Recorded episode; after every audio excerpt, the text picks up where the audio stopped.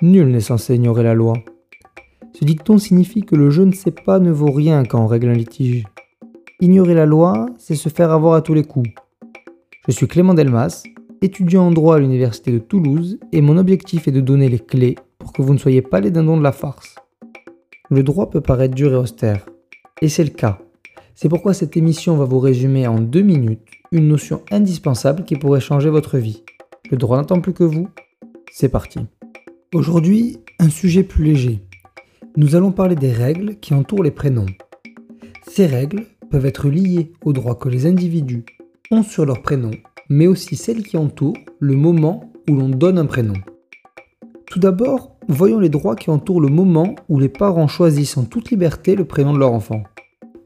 C'est auprès de l'officier d'état civil, en gros le maire de la ville ou des personnes que le maire a habilitées, que les parents font l'acte de choisir le prénom.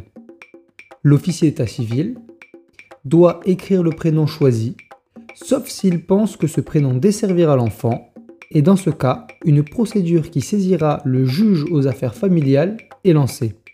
Pour ce qui concerne le droit lié au prénom, c'est plutôt simple.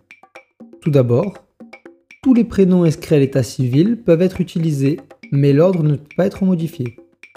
Pour être clair, si ton prénom est Jean et que ton deuxième prénom est Maxime, alors tu pourras écrire Jean, Maxime ou Jean-Maxime sur les papiers qui te demandent d'inscrire ton prénom. Ensuite, toute personne a le droit d'empêcher une autre personne d'user de son prénom afin de rendre plus complexe l'identification. En plus, il est obligatoire d'utiliser son ou ses prénoms si l'identification de la personne le demande. Par exemple, si deux personnes ont le même nom, alors les prénoms devront être indiqués. Il existe ensuite plusieurs cas de modification de prénom. Tout d'abord, dans le cadre d'une adoption, afin que l'enfant soit intégré dans sa nouvelle famille. Un changement de prénom peut être envisageable.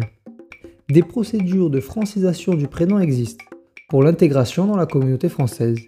Et en règle générale, l'article 60 du Code civil autorise tout intéressé à changer de prénom devant le juge aux affaires familiales. Sur ce, je vous laisse. Lundi prochain, nous discuterons d'une arme puissante pouvant être mise en avant en cas de litige, l'AQPC.